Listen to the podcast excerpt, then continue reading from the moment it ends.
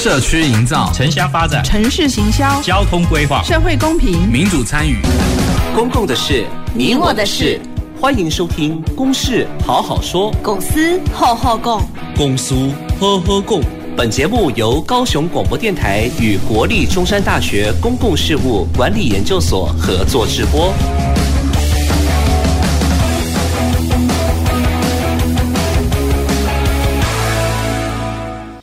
各位听众朋友，大家好，欢迎收听《公事好好说》，我是今天的节目主持人，中山大学公共事务管理研究所彭衍文。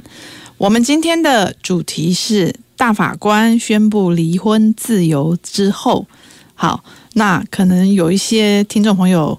呃，搞不清楚什么叫离婚自由，或者是说大法官在宣布什么哈？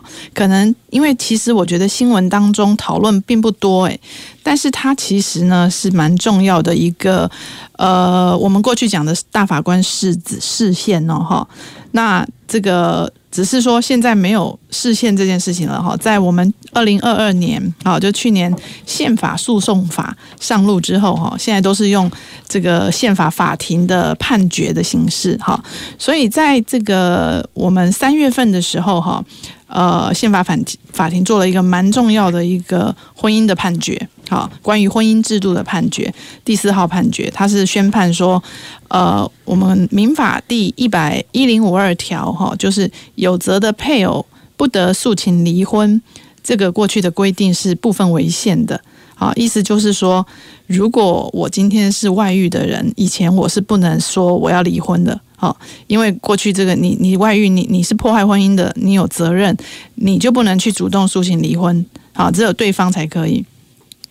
但是呢，这个在三月份，这个大法官的宪宪法法庭宣布判决说这个违宪之后，两年内我们未来一零五二条会修改，也就是只要任何一方不想继续维持婚姻，原则上应该是会就可以离婚了哈。所以其实这是我们说婚姻，这是大法官。就是说，呃呃，支持离婚的自由权哈的一个一个裁判哈，所以这样的一个呃判决哈，会对于我们的婚姻和家庭秩序带来什么样的影响呢？哈，我想可能有很多。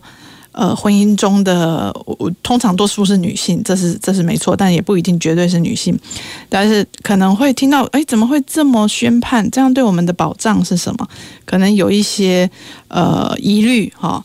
所以呢，今天我们的这个题目啊，我们这个主题，我们就邀请了呃律师跟妇女团体哈，一起来跟我们讨论这个判决，它会有什么样的影响？我们怎么去理解？怎么去看待这样的一个判决？好，那这个我们今天邀请了呃现场有两位来宾哈，等一下可能还有第三位会加入我们。我先介绍我们现场的两位来宾哈，第一位是这次视线的这个很重要的视线的申请人之一哈，他也本身也是律师的陈博玉律师。老师好，好，各位观众呃听众大家好，好谢谢。那我们另外一位呢，是我们高雄市天晴妇女协会的创会理事长谭阳理事长。啊，主持人好，各位听众大家好，好，谢谢谭姐今天来我们节目哈。谭姐要不要？为什么会请天晴？也许谭姐可以介绍一下我们天晴啊妇女协会。因为我们的一般妇女觉得碰到婚姻问题的时候，就是到了人生的一个最苦、最最可怜、最惨的一个境地了哈。那我们希望这些妇女呢，到了这个境地以后，你既然避免不了，希望一切就是。踏出这一步以后，雨过天晴，一切都 OK。好，这样子。嗯哼，对，所以是很多就是离婚后的女性，这个团结起来的一个团体。对，我们是协助女性度过她的最痛苦的这段时间，然后迎接她的新生活。嗯，啊，这是我们共同的期待。嗯哼，好，好，那。我们今天这个大法官宣布离婚自由，哈，其实大法官在最近两三年内做了这么蛮多对于我们婚姻制度蛮大影响的判这个释字。好，前面一个大家可能媒体报道很多，大家可能印象比较比较深刻，就是在二零二一年五月，大法官释字七九一号宣布通奸除罪化。好，我们过去都说我们要告你通奸，警察还要陪着你去抓奸。呃，这种事情以后就后来就不会有了哈，因为通奸从一个刑刑事的这个罪变成一个民事的纷争哈，所以警察没有这个公权，这个公权力不会再介入这个你们抓抓奸这回事哈，所以那是蛮重要的一个判决哈。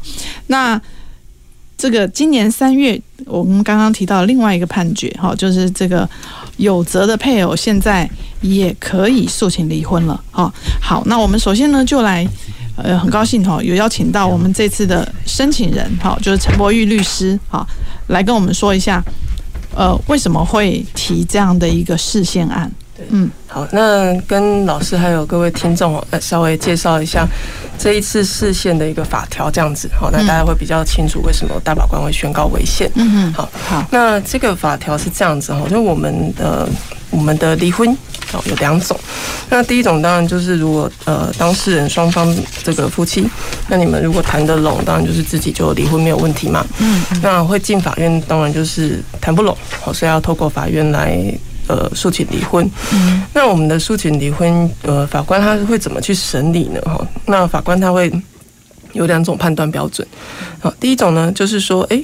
呃，如果是可归责于一方的话，好，那我们这个叫做呃有责的主义，好，那法官他就会有一个呃呃，看这个是可以归责于哪一方，那法官有一个标准，他就会判准，好，这个呃原告的这个呃请求，好，如果是可归责于被告的话，那另外一种呢，我们叫做破绽事由。我就是说，今天这个离婚呢，走不下去了。法官觉得，哎、欸，夫妻真的可能个性不合，这个婚姻走不下去，那可能也会考虑说，是不是让这个婚姻结束掉。可是这个第二种的这个方式呢，有一个限制。这个限制就是在于说，如果哈，如果这个呃婚姻走不下去的这个破绽、这个破洞啊，好，如果是呃提起诉讼的原告你自己导致的。嗯，好，或者是原告你可以呃造成的因素比较大的话，嗯，那法官他有可能会驳回你原告的请求。那问题就是在这里哈，因为呃我们原告起诉的时候就是为了证明说，诶，这个是被告造成的，或者是我原告呃可以这个。规则的原因比较小的时候呢，嗯、那那我们就会呃去彼此的去攻击对方。嗯，好，那我们会认为说这样子是侵害了人人民的一个人格权源哈，限制了离婚的自由。嗯，那所以才会有今天的一个事先的申请案件这样子。嗯，对，所以就是呃，基本上我我如果今天我我外遇我小三，那然后我我去诉请离婚，我就要去证明说都是因为呃我的配偶这个。完全平常可能他做什么事情，然后比如说他不做家事，或者他完全搞平常都不见人，什么什么才我才会去外遇。就我冷漠，就是对啊，啊冷漠，对，完全冷淡对不对？所以就要互相推责就对了。对啊，而且蛮残忍的。对，嗯嗯嗯，好，所以所以这个是这个是律师您提释宪的原因吗？呃，我的案件是这样子，呃，我我介绍一下这个。申请人的案子好了，嗯嗯，呃，申请人案子大概呃总共有四位申请人，嗯，好，那最后留下来的剩两位申请人，然后其中一个是法官，嗯，好，那法官比较特别哈，他总共有七件案子停下来了，好，停下来等大法官去释宪，嗯，好，那人民的部分呢，有一件是呃原告是外遇的，嗯，好，那外遇的部分他后来也离家了，那在可能现在的社会比较没有办法接受。原告是以这样的状况来提起离婚，哦，以社会的风气来讲，确实是不能接受的。嗯，那所以我们这个案子是败诉的。嗯，那另外一个案件是这样子，就是说，呃，原告呢，哈，他也是呃，另外有组成家庭。嗯，好，那他跟他的原配呢，事实上也都没有同居在一起了。嗯嗯，那所以。以这样子的方式呢，哈，去呃提起离婚诉讼，法官他也没有准许，所以另外一个人民他也败诉了，嗯。好，那我们就全部认为说，哎，这样子其实婚姻都没有实质的一个意义在了，所以我们就呃提起一个视线，嗯嗯，好，那大法官就一起来并案审理这样子，就是你们三个申请人，其实就是包括刚刚提到一个法官，他手上有七个案子，对，都是这种原配。呃，就是说，原告就是这个申请离婚的这个人本身就是那个可能是外遇的人，对，有可能。哦，就是那个就是有有破绽的人，有错误的人，对，造成那个破洞的人，造成破洞的人。啊，然后另外就是呃，律师这边哈，博玉律师这边跟另外一一个个案是你们的申、你们的代代理诉讼的人本身也都是这个呃制造破洞的人，对，可以这么说。好，制造破洞啊，而而且其实我想这些人都是男性吧？是的，哈，是的。好，所以其实今天我们说这个是个妇女议题也没错啊，没有错。好，因为在我们不是说绝对不会没有女性外遇造成，而是真的绝大多数压倒性的绝大多数是男性。哈，对。那所以在这种情况下，呃，可是律师哈本身你是女性，可是你还是帮这位原告，你觉得为什么？你觉得这是婚姻自由的权益是大于可能他对另外一半造成的伤害？呃，事实上，我们在案件里面，我们看到的，就是我们刚刚有跟听众分享的。其实，在案件我们处理的第一线，好像当事人来了，其实我们都会先问当事人说：“诶，你觉得这个婚姻发生什么样的事情？”那当事人他们会开始说对方哪里不好。好，那呃，当我们要提起诉讼的时候，我们就先把对方骂了一轮了。嗯哼。那这个是其实是这个法条操作的原因。刚刚有跟大家分享，就是说。因为我们必须要先证明我们不是错的那一方，不是制造破洞的那一方。对，然后制造破洞是对方，嗯、所以我们会极极尽所能的去揭对方的疮疤。哦，好，那就是攻击对方。嗯，那这个法条就会造成彼此互相的攻击啊。嗯，那互相攻击的结果是大家都回不去了。嗯，那万一法官调查完之后发现说，哎。这个其实原告你还是比较可恶一点，那我把这个判这个判决还是驳回掉好了。嗯，那就有双方攻击完的结果是，呃，双方更回不去了，但是这个婚姻却还是形式上留着，需要维持。对，那这样是一个很奇怪的状况。嗯，那如果说婚姻里面还有未成年子女，那怎么办？嗯，好，他在父母这么激烈的对立之后，这未成年子女他还在这样子的家庭里面，嗯，那我们该如何去保障他？嗯，所以其实这个法条的实际操作的状况之下，我们并不是说这里面我们不支持女性，嗯，事实上我们看到的是认为说这样子的对立其实是造成更多的呃对立而已，嗯，对，嗯这个部分蛮蛮严重的，嗯嗯嗯，好，所以这个这个。就想要请教这个谭姐哈，谭姐这边就是说，你们从一个呃，就是都像谭姐自己也是走过这一段哈，就是说有先生外遇这样，然后离婚哈。那这这你们怎么看这样的一个重要的裁判？好，呃，如果从我个人看的话，现在的我是非常认同这样的一个呃方向，这样走下去是对的。嗯哼。可是如果倒退到我还在那个。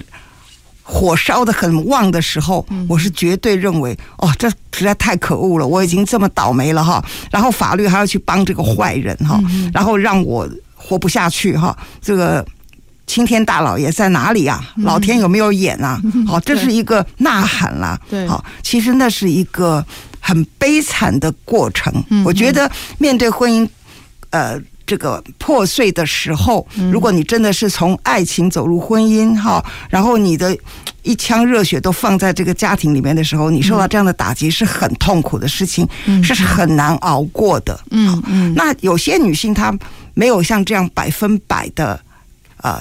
放心，在家庭的话，他还有他的事业啦，或者他还有他自己的呃想法啦，或者他还觉得说我有我自己的空间啦，他比较看得开，他的本性上面也比较呃比较可以豁达这样子哈，他会伤害比较少。嗯，那这个过程对任何一个人来讲都不是一段愉快的过去。嗯，好，那所以当这个。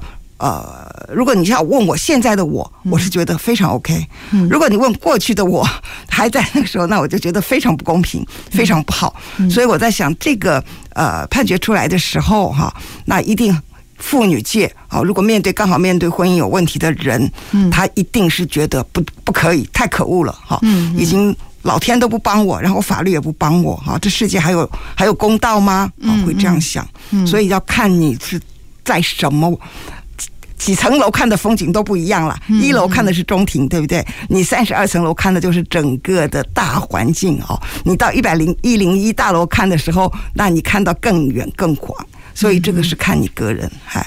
所以就是说，如果说是今天就是走过了这一段，你会觉得说，其实呃，这个婚姻有了破绽，哈，对，那是不是就就是好聚好散？对我我个人觉得哈，感情在先。然后婚姻在后，嗯，好，那婚姻呢？进入婚姻以后，法律是婚姻的一个保障。啊，我们都这样觉得。嗯，可是我们觉得法律应该要惩罚那个背叛婚姻的人。嗯，以前的对以前的人都是这么觉得，对，很不应该。那时候我记得我看那个陈世美啊，嗯，秦香莲告包公啊，然后把陈世美给杀了那一段，哦，每次都痛哭流涕哈，哭了好多年，看了就会哭哈。可是现在我是觉得。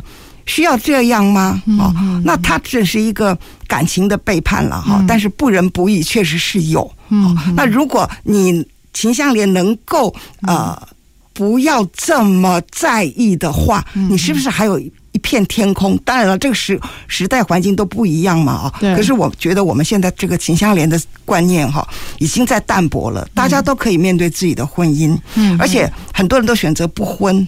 哦，或者当婚姻有问题之后，先选择分居，先分开，彼此冷静，好，可以共同生活的可能，嗯，也许还会有给给彼此留一个退路。嗯如果真的不行，那我们就就淡淡的、淡淡的这样就结束了我们的婚姻。我觉得这样子也是不错的了。嗯嗯，所以呃，就看你怎么样看待。其实，在这个配偶彼此以最受到伤害最低为。优先，嗯嗯，如果再有孩子的话，我们希望不要让孩子受到这个婚姻破裂以后，孩子那个伤口啊是很难平复的，嗯，而且这个目睹儿以后是他的人生啊，可能就会有一种另外的想法，或者让他会有一些呃。比较不能看得开的过程，这是我们当然我们现在的教育方向已经有在特别对这些孩子做一些关注了。嗯，好，确实是有。那我们学校有辅导啊，哈，学校有社工啊，所以已经政府已经在注意这个问题了。这也是我们一直觉得家庭破碎以后对孩子最不好的影响的时候，哦，能做的社会已经在重视了。嗯，OK，好，所以这个过去就是说，我们总是会觉得说。呃，就应该不是我们觉得而已。过去的法条就是说，你如果今天是这个背叛婚姻的人，你就你就没有没有资格说你要离婚。但是如果我是被背叛的，我要离婚，这是可以的。好，那那那这个其实背叛这件事情，呃，就是说这个这个人有小三，他他从这个原配的角度来说，他是背叛婚姻；但是从这个当事人的角度，他是婚姻，他是情感的自主嘛。好，所以，所以我我就是我就是想要另选择更好的，选择适合我的，或者是他他现在喜欢的哈，那这是也是一种这个情感自主权，情感自主，是不是？现这次的那个宣判，这次的大法官的这个裁判，是不是就是从这样的一个自主权的角度，婚姻的自主权角度？对，这个，因为我们呃主张的是说，哎，这个法条它有限制人民的婚姻自由嘛，嗯，啊，离婚自由，因为离。婚自由呢？哦，它是从婚姻自由里面发展出来的。哦，对对。那离婚自由呢？哦，它又是从人格权它发展出来的。哦好，那人格权，我们就是说我们要自由嘛。那自由它涉及到人性的尊严。嗯。因为我们常常讲，哎，我们不自由无宁死这样子嘛。对不对？那所以我们这一次我们请大法官去阐释的，就是说，嗯，我们的这个人民，我们的人格权、自主权有没有受到侵害？嗯。好，那第一个大法官他。先说明，他说：“诶，人民，人民，好，他是有这个离婚的自由的。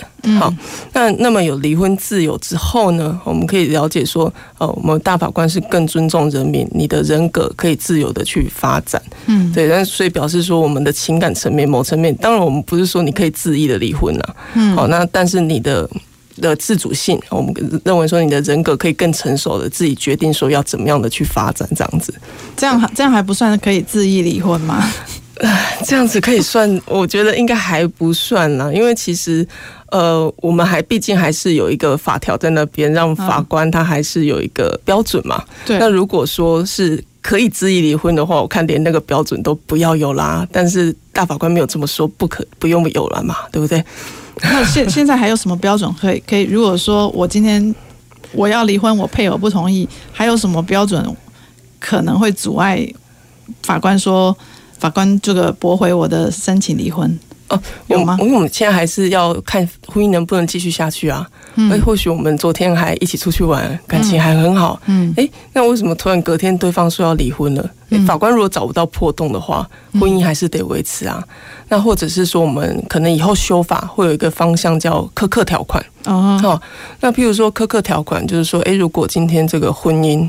好，他离婚之后太突然，太突然的结果有可能导致哦这个夫妻的一方，也有可能在经济上他有可能没有办法自主的状况之下，法官他可能会控制，哦先暂时不让这个婚姻结束，或者是说突然离婚对孩子的影响太大了，好这个法官他可能也会有这样子一个控制权，让婚姻暂时不结束。好，这个是我们未来的一个修法方向。哦，暂时不结束，就是说。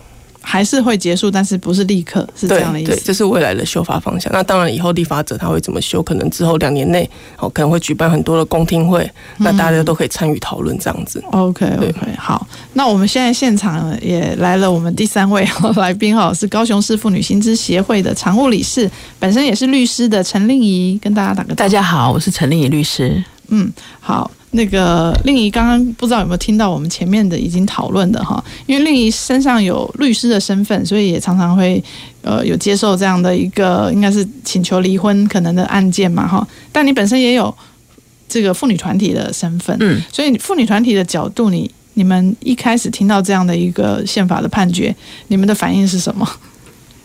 应该。这样讲就是说，其实婚姻的离婚的原因，呃，离婚的制度从呃破绽主义跟破绽加上有责主义这样子的一个争论已久。嗯哼，那就是说，哎，刚这刚有讲过了吗？没有，没有哈，就是 破绽主义的意思就是说，破绽主义的意思就是说我这个婚姻一旦哈，刚刚陈律师也提到，就是一旦有了破绽。他就可以离婚，但是如果他没有破绽的话，我们基本上法官是不会判他离婚的。那这个时候他其实不会去判断说，诶，原告有责或是原告无责，呃，被告无责，有责无责不会去判，他不会把这个婚姻的破绽的过错去归责到原告或是被告。那只要有破绽，我们就可以离婚，这是所谓的破绽主义。那但是我们现在目前是破绽加上有无责责任有无的推的那个判定，嗯，那就会变成说我们视线的案子，那个就是有人被认为是有责了，嗯，所以他来提起离婚，他当原告的话就会不准，对对。那其实，在这样的话，其实我们在讨论的过程中，其实对于婚姻自由这样这件事情上，其实对大家都是规制。那其实我们也很多在讨论说，那我们到底要支持的是有责加上破绽，还是我们只要破绽就好了？嗯，其实这在妇女团体里面有很多很多的讨论，嗯呃。比较比较进步的，他们就会觉得说，我们要解构婚家、嗯、婚姻、家庭、性跟爱应该都分开，嗯，好，走在很前面。那、嗯、但是也有比较老派的思想，他会认为说，哎、欸，可是婚结婚婚姻其实是对妇女的一种保障等等。嗯、那其实这样的新旧思维在妇女团体里面也是也是这个往来的非常的呃。就是这这要怎么讲？就是激荡的很很剧烈，所以目前也还没有一个定论，就是说，哎，我们到底要踩在哪一个？但是我们其实是很肯定大法官就是愿意在法条上面的这个有责主义上面再往前一步。嗯嗯。那你们刚刚都提到破绽主义嘛，哈，就是说这个婚姻如果有破绽的话，就法官可能就会觉得好，那你可以构成不用继续维持。什么样叫做破绽呢？因为婚姻常常，比如说常常吵架啊，哈，或者是什么的家暴啊，或者是一定要分居很久，哪一种会叫破绽？这个也许一般听众其实也搞不清楚。来，我们请律师，好，博玉律师跟我们解解说明一下。老师刚刚有提到一个例例子，就是分居哦。对，其实分居是比较明显的一种判断方式了，嗯、就是说通常。可能分居三年五年，那个法官其实会相对比较好判断，因为法官在个案里面，他要去抓说那个破绽那个洞多大，其实很多鸡毛蒜皮的小事情要去累积。嗯，我们看可能偶尔就会呃开个小玩笑说，哎，那个牙膏从哪边挤，那个都可以算说是不是日常累积的那个。那个破绽的事情，那事情是每天都在发生，每天都在累积。嗯哼，对，那所以法官有时候如果发现说夫妻双方他已经分居很久，就别居，我们叫别居嘛，别居很久这种案例哈，那法官就要认为说你们已经没有实质共同的生活，嗯，好，那我们就可以来推定说你们在情感上也没有婚姻的实质意义了。嗯，这种我们就会认为属于破绽的案例之一。哦对，所以一定要分居很久吗？还有没有？如果同居在一起就？补充一下，嗯，就是呃，我们在法条上他要讲的叫做无法维持婚姻的重大事由，嗯哼，无法维持婚姻的重大事由，那他。他的判断标准就是，你把你在婚姻里面的受到的处境，嗯，然后把它做成一个比较去去去情感化的，就是变成一个类似像上帝事实的东西，嗯，然后你给任何不相干的人看，嗯，跟他讲这个故事，然后问他说，你是主角的话，你觉得这个婚姻维持得下去吗？如果大部分人都觉得这个婚姻很难很难继续了，我们就会觉得这个就是一个所谓的无法维持婚姻的重大事由，嗯嗯。嗯，OK，所以可能比如说家暴。对，言语的暴力，或者是经济的暴力、经济控制这种，就比如说这个先生就家庭主妇，然后要钱都都都要一个月多少五百一一千这种非常苛刻的这种也算。就是说，如果他很严重的家庭暴力行为的话，他其实会会落进去，就是那个列举条款的里面的那个叫做什么？有责主义？有不是有责主义，是那个那个叫什么？它有一个第三款。哦、不堪同居，不堪同居之虐待，不堪同居之虐待。OK，那但是如果说他的程度还不到不堪同居之虐待，有些法官会说，如果他程度还不到不堪同居之虐待，他就会是无法维持婚姻的重大事由。嗯哼哼。所以像我们记得以前也有在报章上遇读到什么，比如说长久没有性生活。哦，对，这也算是破绽嘛，哈。这也算是，因为我们认为婚姻其实，哎，当然说不能说是义务啦，但是我们可能在生理上也会有亲密关系的需求嘛，嗯、这可能也是结婚上某层面我们生理上的需要这样子。嗯嗯对啊，那如果说婚姻缺少这一块，可能的有人就会认为说这是一个很大的洞了，对啊，那就是破绽的一种。所以，所以这个这个在过去，如果说我一方假设我是女性，好了，我不愿意跟先生有性生活。那就算我我有责了，对，可以这么说。所以先生其实以前就可以就可以诉请离婚了。如果证明会成立吗？如果证明得出来的话，对对，嗯，OK。那现在是这个呃，就是双方其实就是不管先不管是哪一方，反正就是有破绽了。刚刚这也构成破绽，就是可以诉请离婚了。对，好，那你们这样的看起来，这个这个两年后，我们法院立法院就要修两年内必须要修法嘛？对。好，那这修法之后会会不会也冒出很多离婚案呢、我其实呃，这个一零五二条呃，它的。案例反而其实比较少哎、欸，其实现在那个自己协议离婚的案例其实比较多。嗯，好。对，那因为那个内政部有做调查，其实一零五二条适用的人是相对少的。请法院来裁判离婚的现在少，可是像你刚刚讲那个那个法官手上就有七件，对啊，那个释宪人。那对啊，因为高雄有少家法院，所以他我们看起来会觉得他很多。对，那其实现在我们我们刚刚老师有提到说，我们现在人民比较自主了，对，所以所以其实我们，因为我们其实，在申请的时候，我们也做过问卷调查，嗯哼，对，那其实问卷调查的比例，其实蛮多人都自己协议离婚了，OK，走进法院其实也没那么多了，OK，对，好，好，那我们这个先休息一下哈，待会回头再来谈谈看，我们还能我们要准备有什么样的配套来应应这样的离婚自由。走进时光隧道。城市的璀璨风光，高雄广播陪伴你探索。FM 九四点三。亲爱的听众朋友，高雄市议会从六月五号到六月十七号进行市政总质询。总质询期间，上午九点到中午十二点，以及下午两点半到五点半，本台进行全程实况转播。原时段节目暂停播出或者调整播出时段。欢迎关心市政建设的听众朋友锁定收听。这里是高雄广播电台 FM 九四点三 AM 一零八九。各位亲爱的朋友，大家好，我是福州伯啊，今仔日要真认真来讲一件足重要的代志。我重要，正重要！我跟你讲，现在开始，只要你若满二十三岁，咱大家拢有可能做到国民法官。这摆小明，你用伊的经验甲着伊的智慧，甲法官讨论交流，做伙审判。邀请你今麦来做国民法官，让咱的司法继续向前行，做回来哦！以上广告由司法院提供。啊，小明，回去是外面嘛。我们在动物园干嘛？老哥啊，啊，你真头的我汤内底呢？二八，二八，二八，二八，二九三十。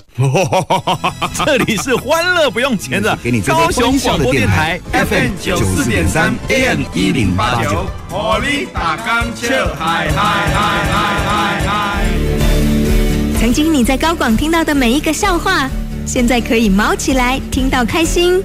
网络搜寻高广台呼站，有声有色九四三，档档精彩在高广。随时陪伴着你，你最好的默契，空中串联一起，分享点点滴滴。九四三，九四三，九四三。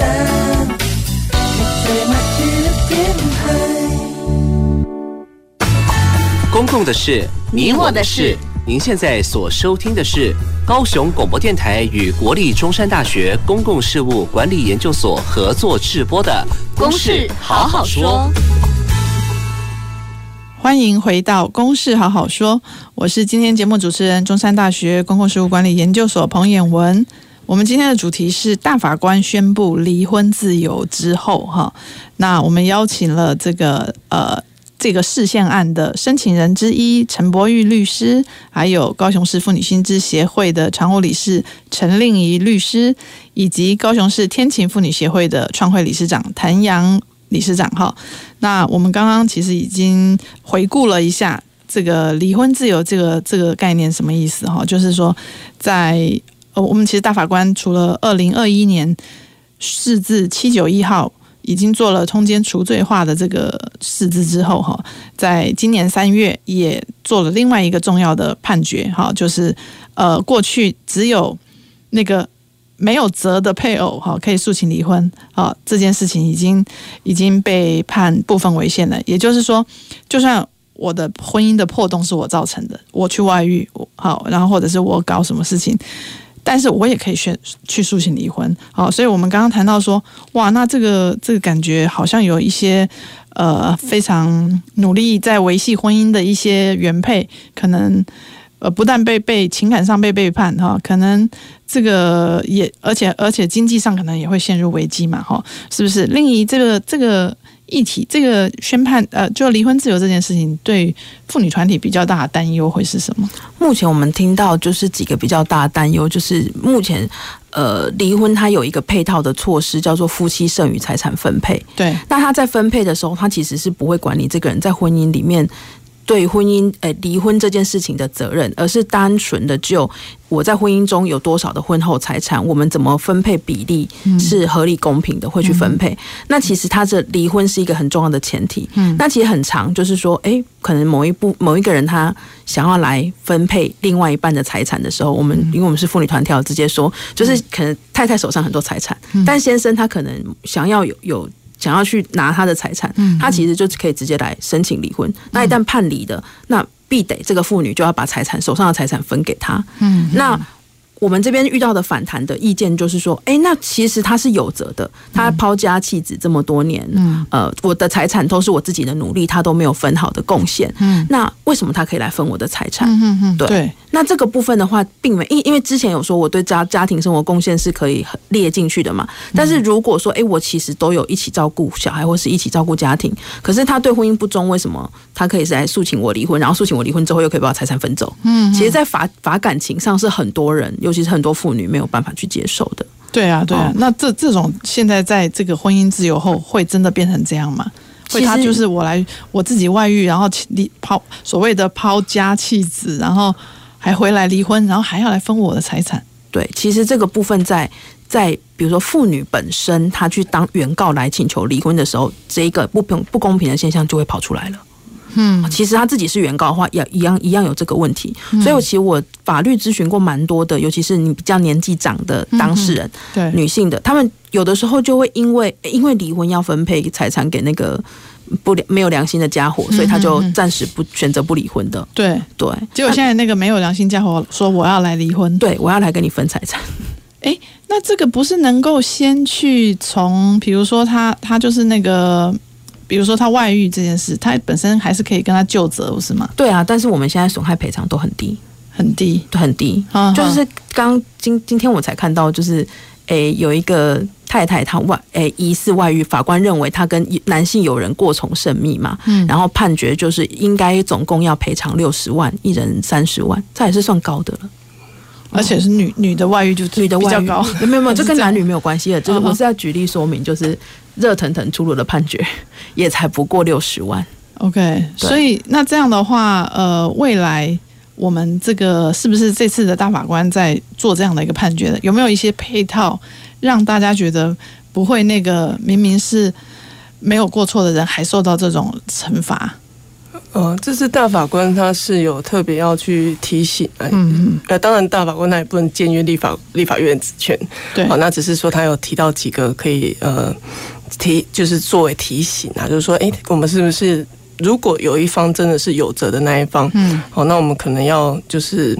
合理的就是提高哈，可能夫妻剩余财产分配的一些比例啦，嗯，或者说如果对方是有过失的，嗯，好，那可能法官他有权限可以去调整，嗯，好，那个分配的比例，好，那或者是要求有责的配偶去负担比较高的这个赡养费啦，嗯，好，那包含我们也很担心说未成年子女的部分嘛，好，那这样子的时候。那是不是有责的配偶就要负担比较高的一个抚养费？嗯，好，那所以说这个可能未来立法院他都要去权衡一下，说今天我们让这个有责的一方可以比较呃，不能说顺利了哈，就说我们让你可以有自主性离开婚姻，那你当然也要负相对相对的责任嘛。你伤害了人民的法感情，我们也不能让你好过啊。也这样讲会不会有点太过分？啊，当然你要付出相对的代价啦。所以我们也是有。希望说立法院可以呃奠定出一些呃相对的配套这样子，好，对，嗯，所以这样就可以。这如果是朝那个方向，就是如如果你有责的话，你剩余分配财产应该就要少一点。这样有没有化解令仪你刚刚提的那些疑虑？就是稍微比较，就是有比较平衡到，嗯，就是说如果你是有错的，你你如果是你该给别人，你就要给多一点。对，那如果你是有错的，你可以分别人的，你就要分的少一点。甚至应该不分也可以吧。事实上，我的我觉得我很好奇，因为之前其实比妇女团体担心的，好像不是说我的先生来分我的财产，那个是有钱的妇女比较会担心。可是有一些是家庭主妇啊，那个经济弱势，她可能根本手边没什么钱。结果现在先生外遇后，立刻又又说那我要离婚，然后跟着小三另组家庭，她什么都没有。然后现在，而且之前好像很多情况是所谓的剩余财产，根本先生就脱产分不到了。是不是？对这种情况，对对。那其实从以前到现在，其实都有执行层面的问题啦。嗯，那，对，其实呃，从从以前呃，其实脱产的现象很严重。嗯，那我觉得到未来，其实脱产的现象还是会有。所以当当然修法是一定也要修了。那我觉得这是不是我们有一些什么避免脱产的配方，我们可以请请教另一律师可以分享一下。避免脱产，我就是说。这种过去其实就已经有很多，呃，就是那种那种，反正就是外遇的先生，然后要分的时候他就脱产掉，结果太太完全分不到。那现在这次的判决这样让离婚更容易，以后有没有什么配套来来抑制这种情况？就是造成那个经济弱势的太太完全没保障的，因为老实说啦，就是说，就算我们已经有剩余财产分配的制度了，嗯，然后就算假设我们今天也婚姻给你保障了，嗯，这个是执行层面的问题，就是我有给你这个权利，但是你的权利到底可不可以付诸实行，嗯，那个是第二个层次的问题，它已经不是法律层面的问题，那个是一个现实层面的问题。可可是就像。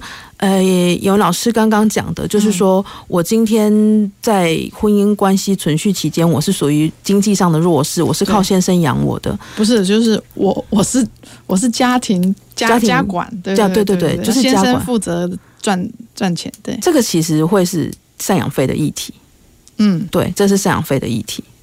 就是他，他如果因此离婚后，他可以要求赡养费。对，如果原法律现在是规定，就是说，如果是判决离婚，然后原告是属于无过失的一方，嗯，然后他可以跟，然后他又是原本受另外一方配偶的抚养，然后他因为离婚限于生活困难的话，可以请求给付赡养费，嗯，就是给他自己婚后做一个抚养的费用，嗯，这样子。那但是这个请求，我刚刚讲了好几个要件，其实比较难。那如果说并于配套化，其实在也可以适当的放宽，不限于这个判决离婚，也不限于到底有过失。对，什么声音？这个要讲解释一下。好 就是以前申请赡养赡养费是蛮难的。一零五七条申请赡养费有三个要件，嗯，第一个要件是要经过判决离婚，嗯，第二个要件是原告就是请求权人必须是无过失，对这个婚姻的破绽是无过失的。对，就像我太太没有，对，我是女生没有过失。对，那第三个是说会因为离婚而陷于生活困难。哦哈，所以他一共要符合三个要件，才可以请求抚养，才可以请求赡养费。那如果说这三个要件可以适当的放宽的话，其实也都可以帮助到，就是您刚刚讲的，就是我因为离婚，所以马上就没有人抚养我的这个窘境。嗯，对，也都可以促进婚姻自由。嗯嗯，那会不会在实物上，之前就算判给你赡养费，也也没有真的给这种问题，会不会存在？其实还蛮常见的，因为。真的不给你也拿他没有办法，他就是皮皮的，啊，也没办法吗？法律会不会强制扣押或者是什么？哦，这对啊，这是强制执行的。但是如果假设他没有薪资账户什么，其实你也很难扣押。我有一个实例可以分享，好，就是这个这个他他们的赡养费不是法官判的，他们是用约定的。啊，好，他们在约定说，我有一个一笔赡养费，嗯，然后呢，应该要。一个月给我多少钱这样子，然后当然还有包含未成年子女的抚养费等等，对，零零总总加起来，这个呃某 A 他就要给另外一方，我们不讲男女了哈，好，好，就是一个那个请求，就 A 应该要给 B 一个月将近要四万块钱，嗯、那其实几乎是等于 A 的全部财全部收入了，哦哈，对，那但是这个。某 A 啊，他就付了一阵子之后，他就不付了，理由就是我经济困难，我没有办法负担。嗯，对，然后就就来打官司嘛，所以这个案子就到我这里来。嗯，对，然后最后最后是我们我们这一方就是赢了，有个判决。这方是我们这方 B 方 B 方哦 B 方，我们就是拿钱的人嘛。哦，对。我们拿钱的人嘛，就请求 A 付钱，那 A 就就在那边说我经济困难啊，巴拉巴拉的。然后法官就说，可是你当初自己是同意的啊，嗯，好，那就是有约定，有约定就照约定嘛。法官就判了，判了之后，这个某 A 本来有一个很稳定的工作了，嗯，那我们本来想说，那强制执行就稳了嘛，我就去执行他的薪水就好，他就离职了，啊哈，他就是宁愿离职也不要给钱，对，嗯，而且他除了限于生活困难之外。说他什么没这金额太高之外，他还说因为我再婚了，我也需要抚养我再婚的家庭什么之类的。那他离婚之后，他离职之后怎么抚养他？这这我们就不知道。但他就是就是会有人为了要逃避逃避付这个钱，他宁愿连稳定的工作都不要了。嗯嗯，就是要不付钱这样子。嗯嗯嗯。好，所以这种情况在未来离婚自由后，这个可能应该。还是有一些方式是在你现在还没踏进婚姻前，或者是说你现在正在婚姻中，但你们还没有什么危机，是不是就要有一点点预防的意识啊？比如说那个，呃，我们之前台下也聊到说，比如说房子一定要两边一起挂名嘛。嗯是不是博玉律师方式之一啦，或者是说，哎、欸，呃，其实双方如果比较理性一点的话，在结婚前我们也可以签个离婚协，呃，这个不是离婚啊，我们可以签个婚姻协议。对，就是说，哎、欸，哦，假设说有一方他决定说我在婚姻中我来做一个呃说家管，哦，也有可能是男性啊，哦，也有可能是女性啊，但是我们就决定说我们投身哦家里的一个照顾。好，那我们都知道现在是。家庭的照顾是有经济价值的，嗯，好，那我们可能就做个协议，好，比如说在外工作的人，他可能固定，哦，就是要拨多少来这个给从事这个家庭事务的人，嗯，那我想这样子，另外一方他就不会沦落到说，哎，变成经济弱势，嗯，那可能这样子是一个比较适合、比较理性，才不会说到离婚的时候变成一个经济弱势的一方，嗯，那这样其实某层面也是保障，如果有未成年子女的话，会是一个比较好的。作为，然后现在步入结婚之前，可以先考虑这样子的方式。嗯，对。那还有一个，还有一些那个妇女团体的担忧，我知道的，就是说小孩子哈，就是说，呃，其实有很多以前的妇女，就是因为小孩还没成年，所以她宁愿忍忍忍忍到小孩成年才离婚嘛，哈。那那像现在这样离婚自由之后，会不会对小孩子那种未成年小孩子造成一些伤害？这个谭理事长觉得？好，呃，其实你说要伤害。当父母的感情发生裂痕的时候，伤害就已经存在了。嗯，那个伤害不是突然啪一下就来伤害，那是慢慢慢慢累积的。到最后，甚至于父母去办妥离婚的时候，也不是因为盖了那个章以后，孩子伤害就开始。不是，他已经累积很多了。嗯，甚至于离婚以后，假如抚养孩子的这一方，他能够呃，能够给孩子很好的教育哈，然后导致以这个正确的观念哈，不仇恨，然后呃，打开心胸啊，然后关注温暖跟爱哈，这样子的话，孩子的伤害会比较少。嗯，可是孩子是已经看到了。嗯，那呃，这样子来说的话。不管你离婚或者不离婚，只要父母感情不睦不睦不和以后，那个伤害就开始了。嗯，好，那这个部分，有的孩子承担力比较好，有的孩子比较弱。好，那有的孩子表现出来，有的孩子隐藏着。好，那甚至到他成年以后，他用某一个方式。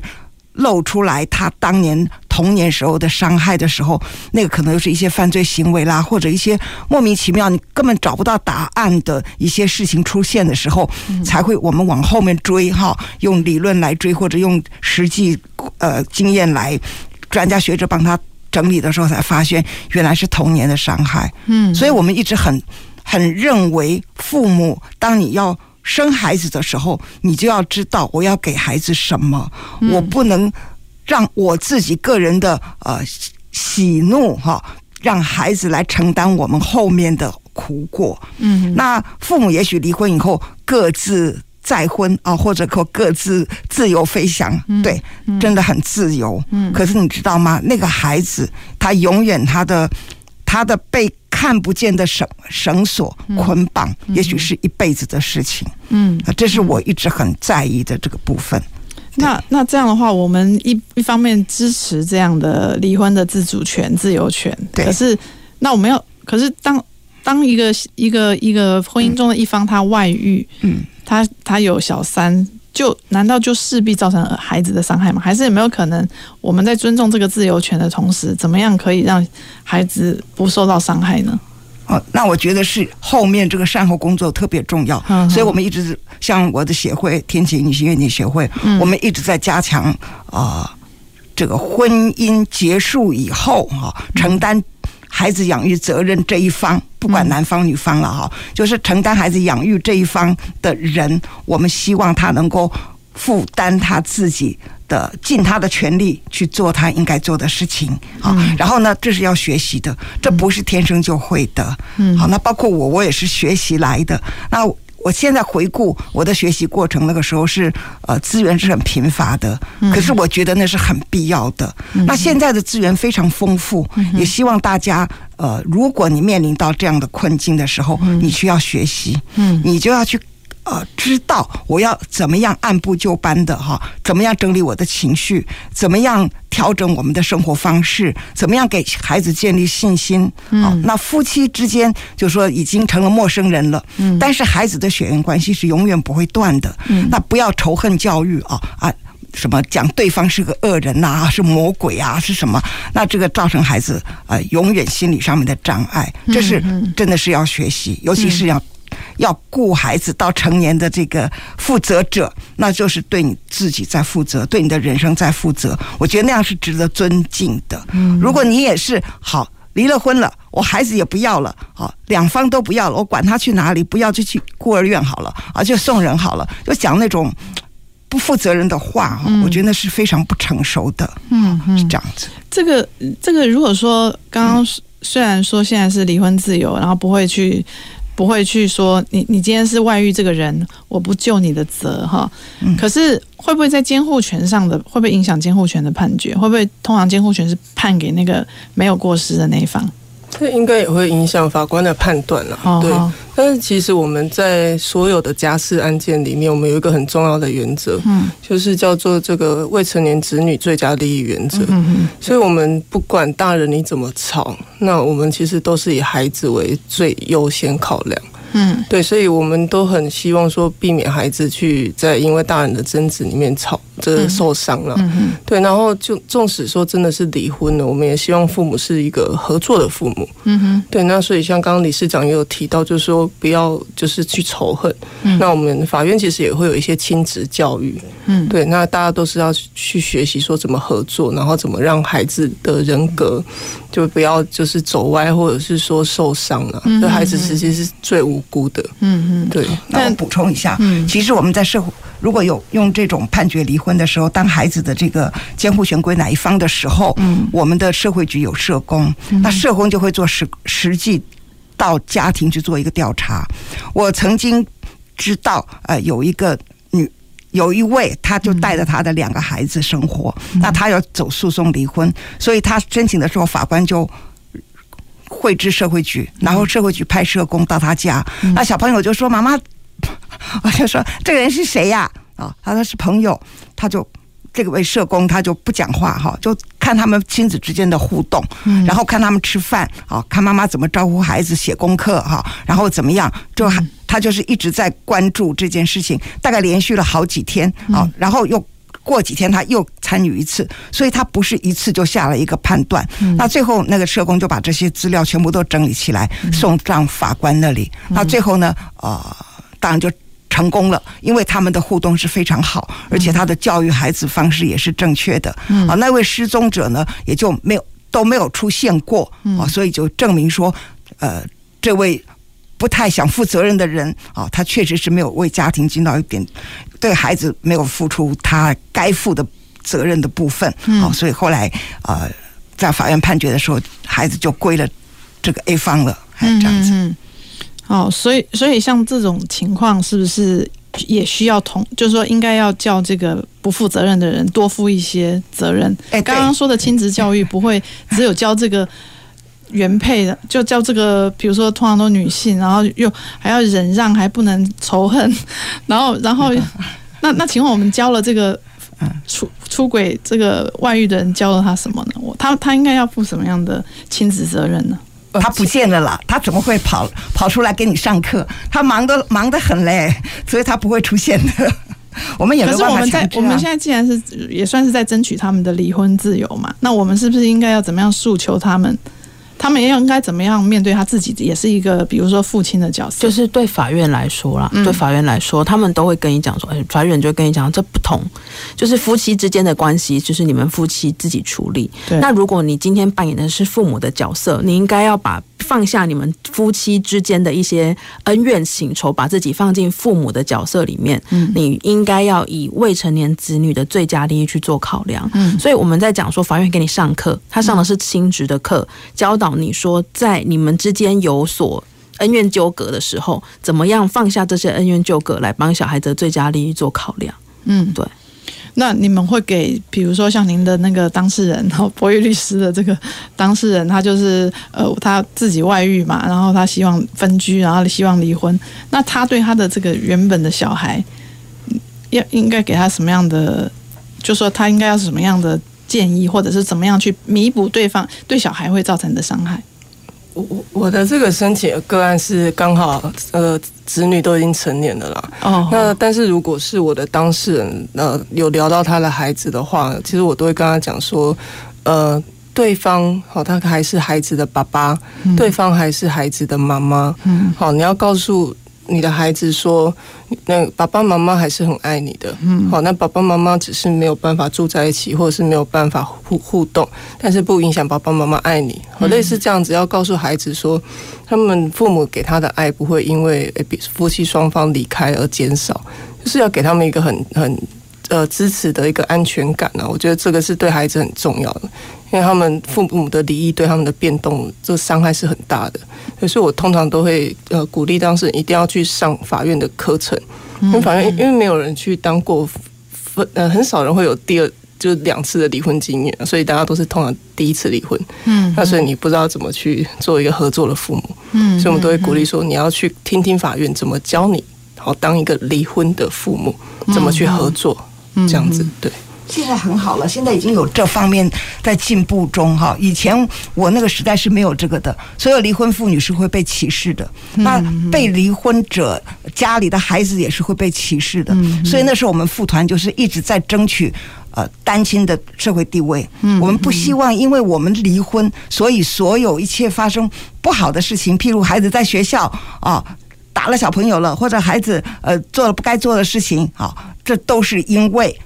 你是单亲，因为你父母离婚了，所以孩子被扣了很多的帽子。那目前我觉得这个方向我们已经台湾在进步很多了哈。嗯。那这一代的小孩，呃，离婚率也在高了哈。那也不再以怪物来看他们，好像很很正常。一个是父母的事，又不是我的事，小孩也会这样讲哦。哦，离婚的又不是我，是我爸我妈，关我什么事啊？嗯嗯嗯。所以我觉得他们也看得开了，也懂了，顺应这个时代潮流了哈。其实我们也不要太悲观。如果大家那个氛围都很 OK 的话，那就。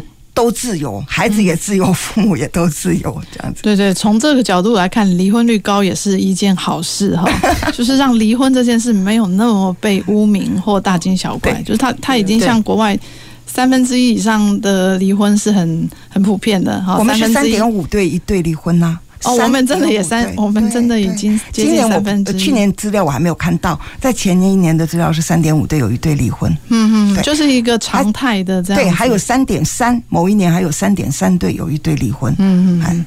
不过其实刚刚律师有提到说，其实大部分离婚是协议的，好像这样子，其实你是被对方可能情感的这个背叛，然后你不愿意离，却诉诸法院，到了法院去判你离婚，这种还是。听，通常那种应该他不愿意离，就表示他的情感受伤很大嘛。好，他不愿意跟他协议离婚。呃，我我事实上其实我有看过，当然他有可能没有表露他真正的情感啊。嗯、可是有一些其实我们自己在观察，他并不是真的说还有情爱在婚姻里面。嗯、有一些他可能是情爱以外的呃呃因素，或者是说可能是经济考量也好啦。哦，那有可能是。报复心态也好了，嗯，对，其实种种心态都很，我觉得非常的复杂。欸，他不愿意离婚。各各种各样的一种就是不好，就是报复心态好了。这个令仪有没有什么要对这种有报复心态的一分钟可以？其实，其实我我们刚刚刚讲到小孩哦，刚刚其实有一个很重要的点，就是其实小孩不是拿来惩罚对方过错的工具。嗯嗯，对，小孩他有小孩他自己的人生，他有自己的路途要走。嗯，我们能父做父母能做的是，我帮他在这个路上走得顺一点，而不是帮他在这个路上增加障碍。嗯，当你想着说你要把。这个东西就要把要把对方的过错用要要用小孩惩罚对方过错，其实你还是你是在惩罚小孩。嗯、你想只要把刀子捅到对方身上，其实都捅着你的小孩。嗯嗯嗯。所以你要怎么样能够呃摆脱这样的一个报复的这种这种不甘心的心情嘞？从妇女同理的角度，有没有什么建议？真啊、呃，我觉得应该要到天晴去上课。对对对，应该应该要上课。我认识一个个案就是这样，结果他啊、呃，我要这样讲，这个 A 就去。申请判决离婚就失败了，失败以后呢，那 B 就在申请的时候，这个 B 就出庭，他就拿了一些小孩的成绩单，我教育三个小孩教育的这么好好，然后对方要给我要离婚来惩罚我，最后他赢了以后，你知道他跟我说什么？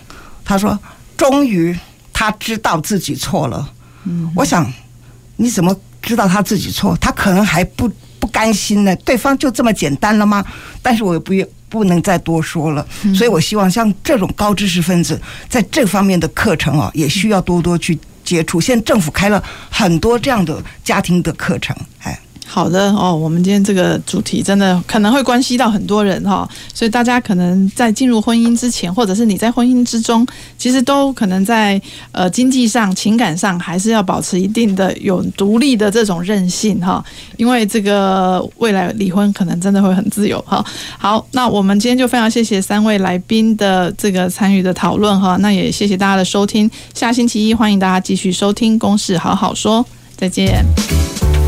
公事好好说节目由高雄广播电台与国立中山大学公共事务管理研究所合作制播，每周一下午五点三十分进行到六点三十分。谢谢您的收听。